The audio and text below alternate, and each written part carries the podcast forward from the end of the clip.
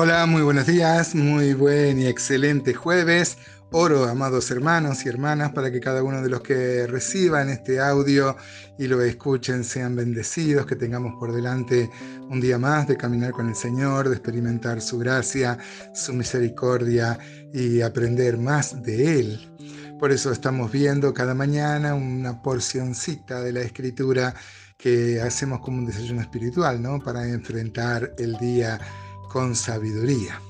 Hoy vamos a ver los versículos 7 al 10 de Eclesiastés y una vez más, yo por lo menos, no sé cuál será la apreciación que ustedes tienen, me sorprende la humanidad de los textos bíblicos. Eh, por supuesto, eh, la palabra de Dios es inspirada por Dios, pero digo que descubre facetas muy comunes a los seres humanos. Me alienta mucho porque yo me identifico mucho eh, con con Salomón acá, con el predicador, con el Coelet, este, con Eclesiastés, porque muchas veces uno ve eh, la situación, ve la realidad, ve que los jueces, por ejemplo, reciben sobornos y pareciera que no hay ningún, ningún, ningún castigo, nada punitivo sobre ellos. ¿no? Lo mismo le pasó a Saf, lo mismo le pasó a Job.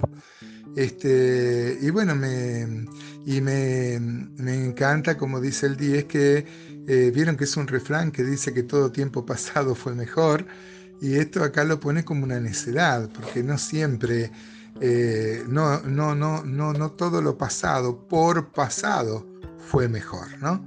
Generalmente uno siempre trata de, de, de comparar y como aquello ya pasó, ya lo hemos sufrido y ahora estamos viviendo una situación nueva, nos parece que aquello era mejor o no era tan grave como lo de ahora. Pero esto dice acá el predicador que nunca este, vamos a preguntar con sabiduría esto. Bueno, vamos a leer entonces Eclesiastés 7, 7 al 10. Dice así la palabra de Dios. Ciertamente la opresión hace entontecer al sabio y las dádivas corrompen el corazón. Mejor es el fin del negocio que su principio, mejor es el sufrido de espíritu que el altivo de espíritu. No te apresures en tu espíritu a enojarte, porque el enojo reposa en el seno de los necios.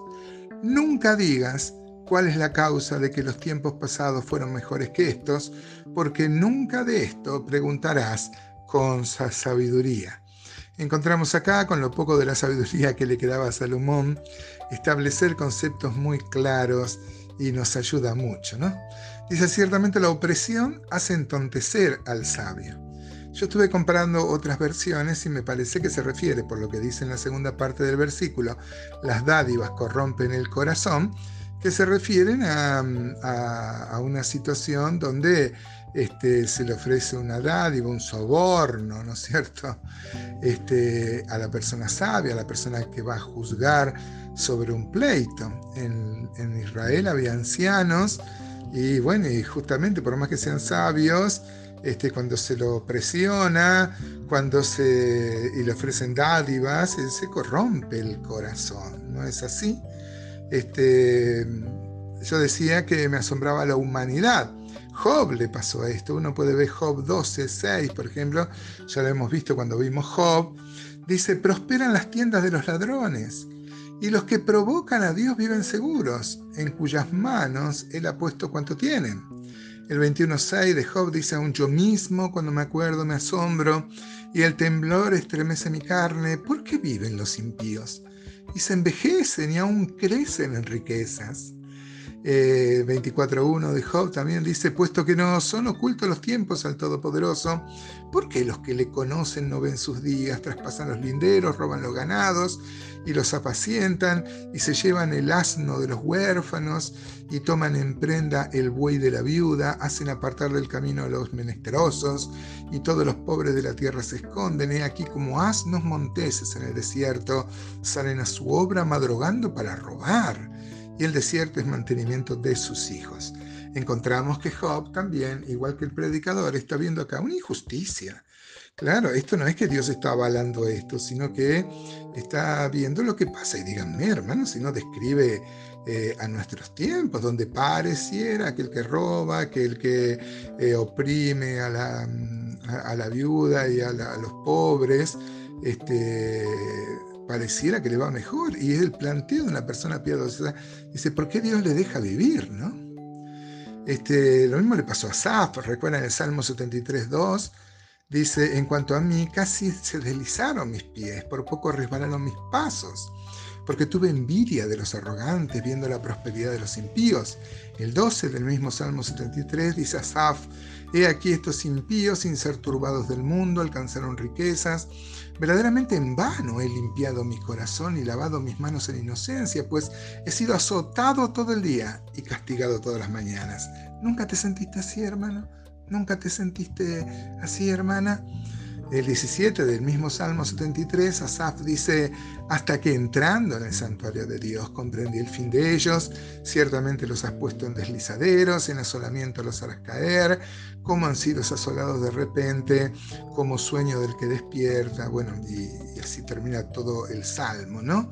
El 26 dice, mi carne y mi corazón desfallecen, mas la roca de mi corazón y mi porción es Dios para siempre. El debate interno que tenía Asaf y que tenemos muchos, es esto, ¿no? De ver estas injusticias, pero dice, hasta que entré en el templo, hasta que descubrí la realidad espiritual. Y como decía acá Asaf, más la roca de mi corazón y mi porción es Dios para siempre. Hermanos, que no nos pase eh, que, mm, eh, que la realidad no sea un lente para ver la palabra, sino la palabra para ver la realidad, ¿no? Este, Santiago 5.11, por ejemplo, también en el Nuevo Testamento dice, aquí tenemos por bienaventurado a los que sufren. Habéis oído de la paciencia de Job y habéis visto el fin del Señor, que el Señor es muy misericordioso y compasivo. Así que Job es un ejemplo de no perder la fe, aún en las situaciones más extremas en las que nos veamos expuestos. Y bueno, el consejo de no apresurarse a enojarse es muy claro, porque el enojo, hermano, este, en el sabio pasa como un turista, digamos, pero reside en el corazón del necio, dice Proverbio 12, 16, el necio al punto da a conocer su ira, mas el que hace caso de la, al que no hace caso de la injuria es prudente. Así que un consejo bien proverbial, ¿no? Y el 10, hermano, dice que este, nunca vamos a preguntar eh, por qué los tiempos pasados fueron mejores, porque esto no es una pregunta sabia. Este, mejor gozarse cada día, mejor es seguir al Señor, mejor es tener clara su misericordia, su pastorado sobre nuestra vida y afirmarnos en Él. Hay muchas cosas que no comprendemos, muchas veces en la praxis pastoral yo me quedo sin palabras, yo no tengo todas las respuestas, ni sé por qué pasan las cosas, pero confío en Dios que su pueblo va a ser librado, que estando en la voluntad de Dios podemos soportar cualquier aflicción y esperar un desenlace bueno para nosotros en cada situación difícil.